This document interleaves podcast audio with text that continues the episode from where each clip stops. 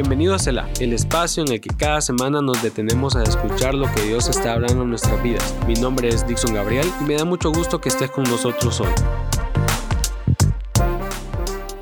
¿Alguna vez mientras estabas en medio de una reunión en tu iglesia o en medio de una sesión de oración, en tu mente estaba el interrogante, ¿por qué yo no siento nada? ¿O por qué no siento yo la presencia de Dios igual que las demás personas?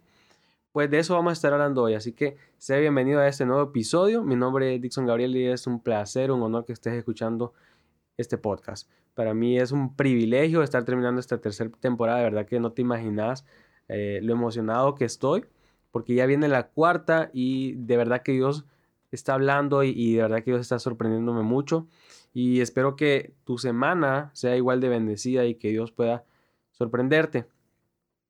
Y yo no sé si alguna vez te has te has preguntado o, te has hecho esa pregunta o, más que pregunta has ocultado el hecho de que tú no sientes nada en medio de, una adoración, en medio de, una reunión, en medio de un culto. Y quiero decirte que, que este episodio va dirigido más que todo para aquellas personas que sí se congregan, para aquellas personas que, que sí oran. Y, si a ti te cuesta orar, entonces te recomiendo que pongas pausa este episodio, vayas a escuchar el anterior en el que hablé de por qué nos cuesta orar. Y una vez que termines ahí, pues ya regresa acá. Y para aquellas personas que en algún momento en su vida han dicho o, o están pensando justo en este momento, yo no siento la presencia de Dios en mi vida o no la siento igual que las demás personas a mi alrededor.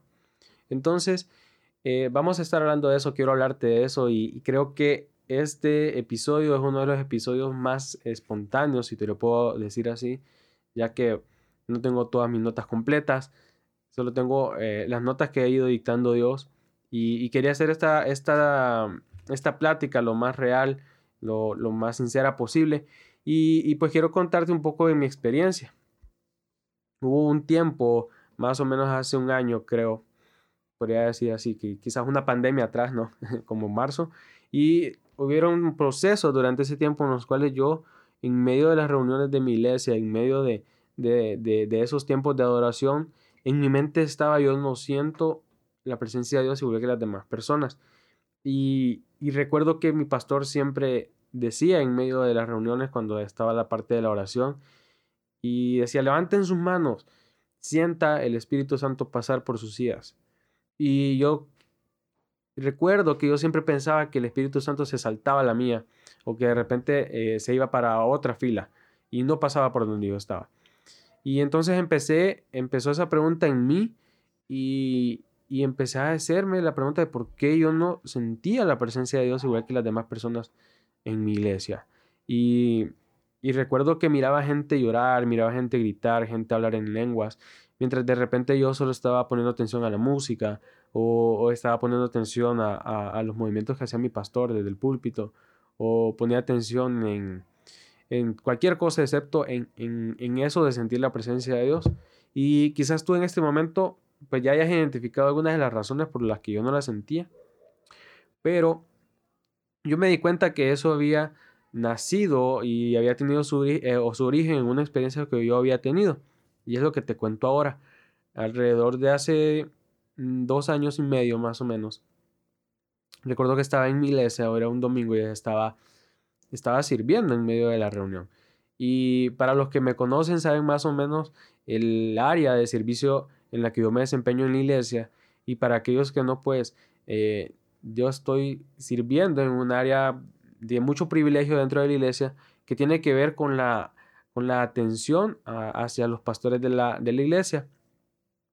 Para los que más o menos manejan el término es como un escudero. No sirviente, sino que un apoyo. Un apoyo en, la parte logística del, del, del, mensaje, del culto, en el cual nosotros le apoyamos.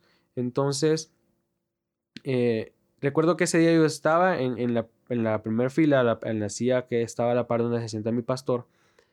Y eh, recuerdo que estaba tan compenetrado en lo que él estaba hablando, estaba tan compenetrado en lo que él estaba diciendo y, y, y yo levantaba las manos y decía amén y, estaba recibiendo bastante. pero también estaba sirviendo. Y una de las funciones en cuanto a, nuestra área de servicio es que tenemos que apoyar a los sugieres o, diáconos dentro del, templo para mantener el orden, para que la gente no esté platicando, no esté con, con, su celular en WhatsApp, en Facebook. Yo sé que ustedes no hacen eso, pero créanme que hay gente en la iglesia que lo hace.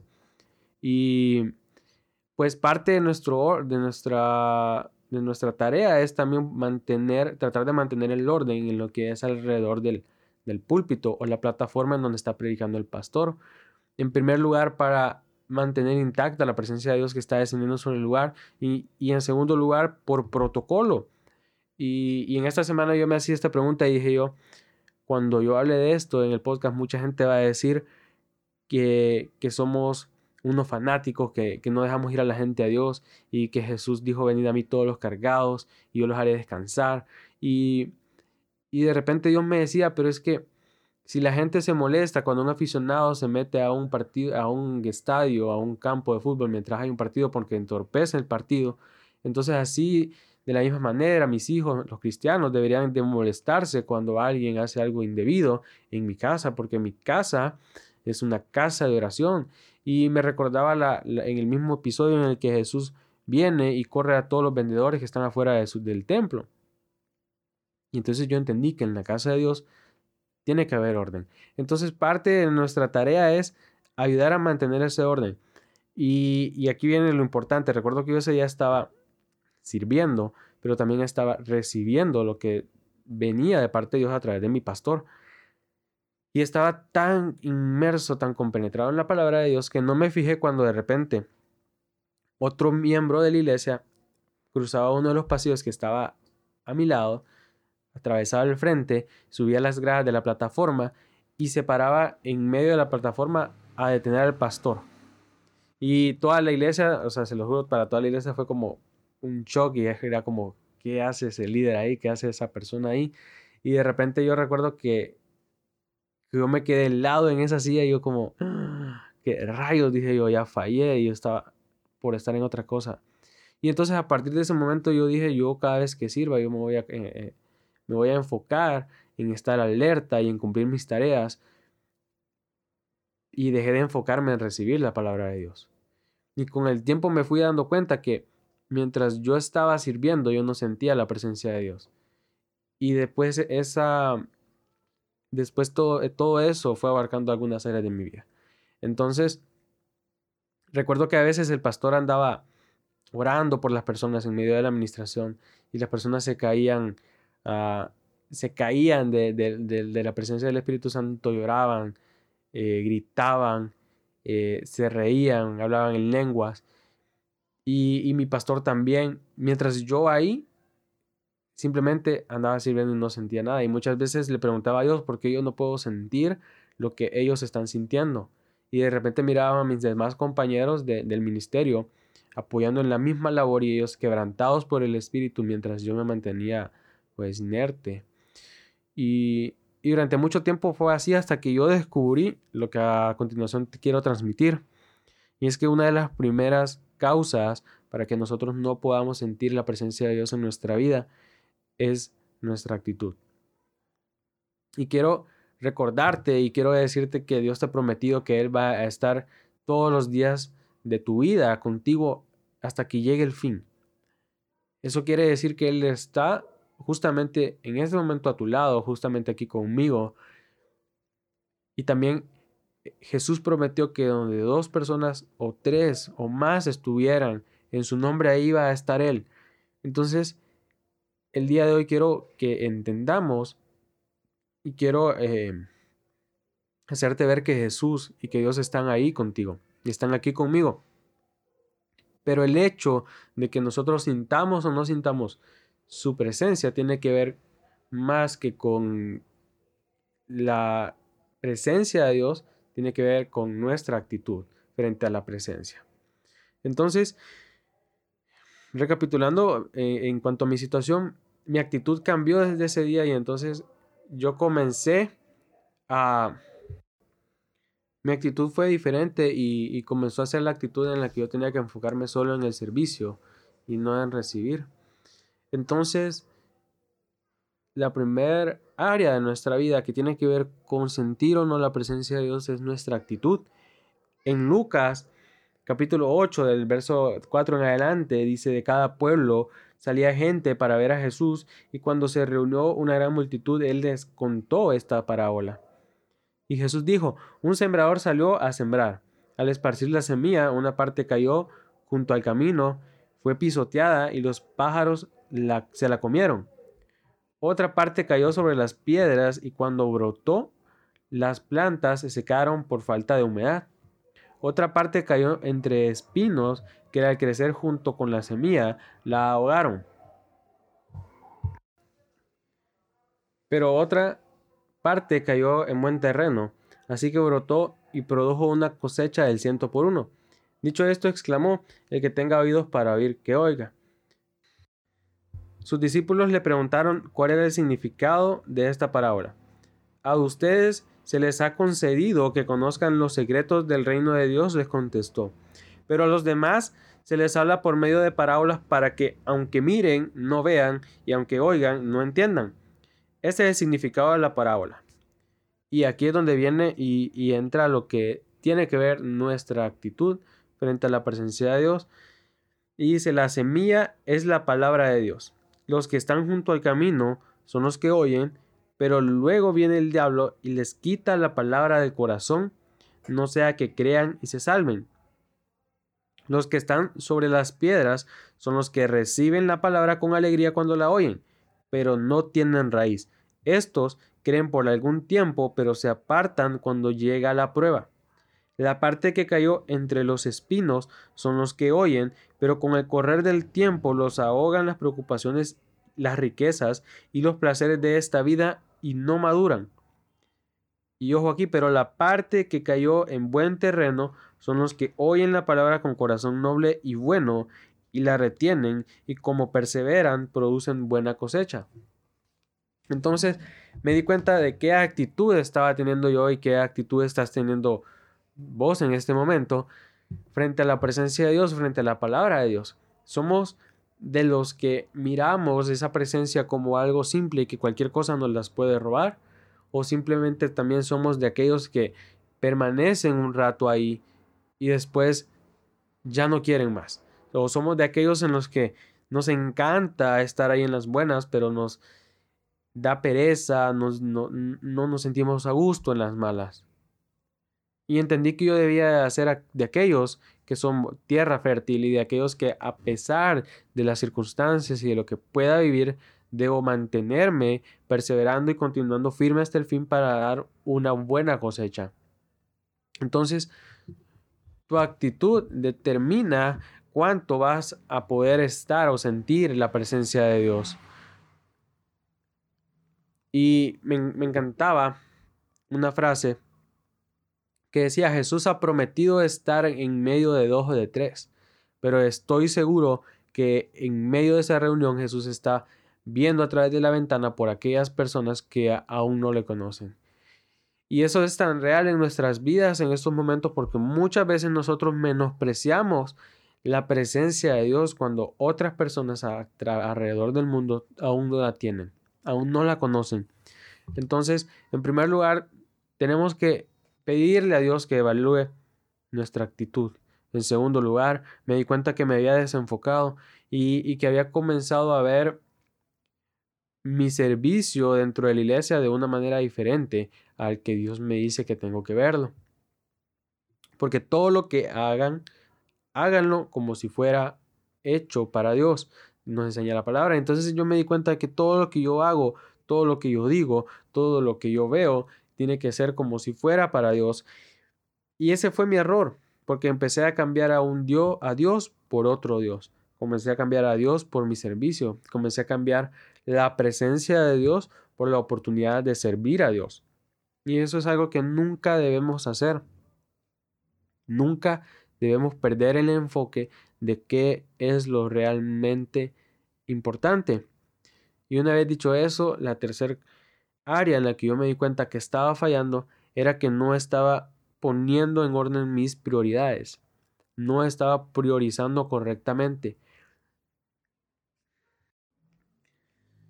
Y en Mateo Jesús dijo, en Mateo 6:33, más bien busquen primeramente el reino de Dios y su justicia y todas estas cosas les serán añadidas, hablando de todas las cosas que nosotros podemos hacer cuando ponemos en primer lugar a Dios.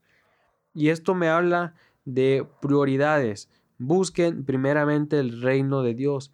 Entonces me di cuenta de que mi orden de prioridades no era el mismo orden de prioridades de Dios y eso es muy malo. Entonces comencé a hacer una revisión de mi vida y empecé a darme cuenta de que la actitud incorrecta me lleva a desenfocarme de mi vida y a establecer un orden de prioridades incorrecto delante de Dios. Y esas eran las razones por las cuales yo no estaba sintiendo la presencia de Dios, no la sentía igual. Y no sé si alguna vez durante esta cuarentena, durante este tiempo en el que de repente has estado encerrado o tiempo en el que has estado en tu casa, quizás durante este tiempo tú has dicho yo no siento la presencia de Dios, yo no, no, no siento lo mismo, no siento igual los, los cultos que transmiten por Facebook, ah, no siento igual la célula, no siento igual los grupos pequeños por Zoom.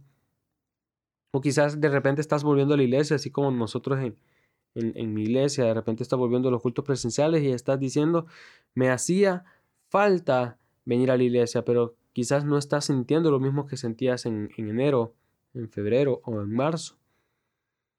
Entonces, de mi experiencia puedo decirte cuál fue, cuáles fueron las áreas que yo tuve que solucionar en mi vida. Y me di cuenta que tenía que primeramente cambiar mi actitud. Porque cuando tú cambias tu actitud puedes cambiarlo todo. Porque la actitud es la base de todo lo que tú harás. La actitud que tú tengas delante de Dios marcará la diferencia en si te toca ser el libertador o te toca quedarte viendo de lejos la tierra prometida. Y yo siempre le digo a, a las personas más jóvenes que yo, la tierra prometida está ahí, solo tienen que tomarla, pero para tomarla deben ser fieles y perseverar hasta el final. Entonces mi actitud determina la manera en la que yo veo a Dios y la forma en la que yo me relaciono con Dios. Entonces me di cuenta de que tenía que, que, cambiar de actitud, ser diferente y comenzar a hacer cambios intencionales en mi vida. Entonces a partir de ese momento entendí y, y, programé mi mente, programé mi corazón para entender que aún en medio de mi servicio yo podía sentir la presencia de Dios. Y que en medio de mi servicio es como yo honro la presencia de Dios. Entonces empecé a servir intencionalmente para honrar la presencia de Dios. Entonces todo fue diferente. Entonces mi actitud al momento de servir fue diferente. Entonces ya no miraba el servicio como una carga, sino que lo miraba como un privilegio. Entonces ya no me costaba levantarme temprano los domingos para ir a servir, sino que era el primero en llegar a la iglesia. Entonces ya no me costaba quedarme hasta tarde los sábados por la noche. Para mí ya era un privilegio poder estar ahí sirviendo. Para mí ya era un honor poder estar viendo cómo la, la gloria de Dios se manifestaba a través de lo que yo hacía. Y oigan, no era gran cosa, o sea, no, yo nunca he predicado, nunca he estado en, ese, en la plataforma de la iglesia hablando, pero no por eso lo que yo hago, no por eso lo que tú haces quiere decir que sea menos importante para Dios. Porque cuando tú tienes la actitud correcta y la actitud de tu corazón, lo que quieres honrar a Dios, entonces todo cambia, todo es diferente. En el Salmo 51.10, el, el rey David el rey David decía, Crea en mí, oh Dios, un corazón limpio y renueva la firmeza de mi espíritu. No me alejes de tu presencia, ni me quites tu santo espíritu. Porque el rey David sabía que los pensamientos en su corazón eran la diferencia entre tener la presencia de Dios o no tenerla. Y yo quiero saber qué estás pensando tú hoy. ¿Cuál es tu actitud frente a Dios? ¿Cuál es tu actitud frente a esa presencia? ¿La estás viendo como un logro o la estás viendo como basura? ¿La estás viendo como lo más preciado en tu vida o lo estás viendo como lo más insignificante en tu vida? Porque la palabra de Dios me enseña que de la abundancia del corazón habla la boca. Y que con el corazón se cree para justicia. Entonces la actitud de nuestro corazón delante de la presencia de Dios es lo más importante. Y por eso he invertido casi todo este episodio hablándote de actitud. Porque la actitud es todo. La actitud, si tienes la actitud correcta y la fe para creer que las cosas van a suceder, entonces las vas a ver suceder. Pero de nada te va a servir, tener la mayor fe del mundo si tu actitud no cambia delante de la presencia de Dios. Y en segundo lugar, comencé a enfocarme. Eh, el cambiar mi actitud y el, comenzar a ver el servicio de Dios como un privilegio hizo que me enfocara más en poder servir de una mejor manera. Y al momento de empezar a servir de una mejor manera, empezar a dar lo mejor de mí, empezar a, a brillar en medio de la oscuridad, a brillar atrás del telón donde nadie me ve. Y es porque es fácil brillar cuando todo el mundo te está viendo. Es fácil abrir una puerta cuando todo el mundo te ve. Es fácil decir, Dios le bendiga cuando hay 20 personas atrás de vos. Pero lo difícil es mantener ese carácter aún en medio de, de detrás del telón. Lo más difícil es mantener ese carácter aún cuando nadie te ve. Y me encanta porque el rey David más adelante de ese salmo dice, el sacrificio que le agrada, el sacrificio que te agrada es un espíritu quebrantado. Tú, oh Dios, no desprecias al corazón quebrantado y arrepentido. Y entonces ahí fue cuando mi orden de prioridades cambió y cada día sigue cambiando. Y fue ahí cuando me di cuenta que la presencia de Dios debía ser lo más importante en mi vida, en nuestra vida. Y entonces me di cuenta que un montón de cosas en mi carácter debían cambiar. Y que mi agenda debería de ser diferente. Me di cuenta de que Dios tiene su agenda y de que yo tengo la mía y de que yo tengo que adaptar mi agenda a la de Dios y no Él a la mía. Entonces mis prioridades cambiaron. Entonces comencé a cambiar Netflix por la Biblia. Comencé a cambiar los tutoriales de YouTube por prédicas. Comencé a invertir mi tiempo intencionalmente durante esta pandemia y durante la cuarentena. Comencé a invertir mis energías en, resolver conflictos en, vez, lugar de crearlos. Concentré mis energías en, en, poder ser de bendición en el lugar en donde yo estoy sirviendo, en lugar de ser piedra de tropiezo para la gente a la que sirvo. Y de repente, con todo lo que yo te he dicho, posiblemente tú no estés de acuerdo y, si no estás de acuerdo, pues puedes ponerle pausa y, abandonar el podcast. La verdad que no, pero quizás tú no estés de acuerdo con lo que yo estoy diciendo. Y quizás, tenga, quizás tengas otras ideas. Quizás digas, el, el pecado me aleja de la presencia de Dios. Pero la palabra me enseña que a quien más ama es el que más se le perdona.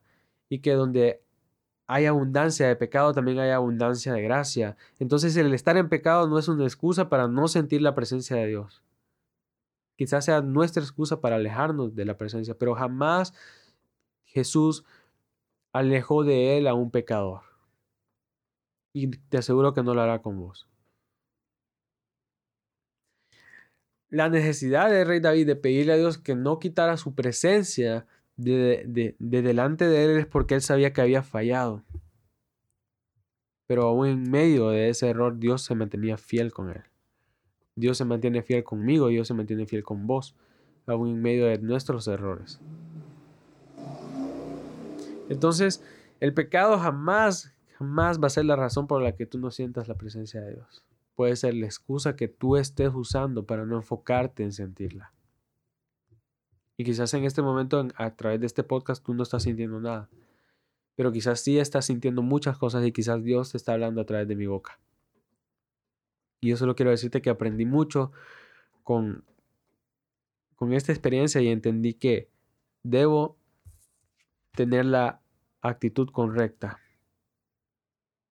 Porque eso me va a a enfocarme en lo que realmente importa en mi vida y me va a ayudar a establecer un orden de prioridades en el cual esa prioridad sea la presencia de Dios. Y quiero terminar con esto. A veces el no sentir la presencia de Dios no está bien. No tienes que preocuparte. Pero no es normal. No es normal que no sientas esa presencia. Está bien si en algún momento no la sentiste porque te desenfocaste, porque te desanimaste, porque estás en pecado, porque no, lo, no estás teniendo la actitud correcta. Y está bien, está bien fallar, está bien no sentir nada, pero no es normal que sigas viviendo tu vida de esa manera. No es normal que sigas viendo tu vida que no sientes nada, que no, que no estás teniendo esa intimidad con Dios y aún así quieras seguir así. Eso no es normal. Entonces el día de hoy quiero invitarte a que puedas examinar tu actitud. Mejor aún pedirle a Dios que Él sea el que examine tu actitud, el que examine nuestra actitud. Que podamos, que podamos enfocarnos en lo que realmente importa y comenzar a establecer un orden de prioridades intencionales en nuestra vida que nos lleven a tener una mayor relación con Dios, una mayor intimidad con Él, a tener una comunión todos los días. Quiero que me dejes orar por vos ahí donde estás. Y espero que este episodio te haya servido de mucha ayuda. Y si fue de ayuda, pues compártelo con alguien. Compártelo en redes sociales, compártelo en Facebook, compártelo con, con la muchacha que te gusta, con el muchacho que te gusta. Compártelo con la persona que te cae mal. Compártelo con todo el mundo. Y déjame orar por ti. Señor, te doy las gracias por permitirnos aprender que tu presencia irá donde nosotros vayamos y que tú estarás con nosotros hasta el fin del mundo. El día de hoy te pedimos que tú examines nuestros corazones y nos ayudes a darnos cuenta si hemos tenido la actitud incorrecta en nuestra vida. Que nos ayudes a, a entender si hemos estado desenfocados, Señor.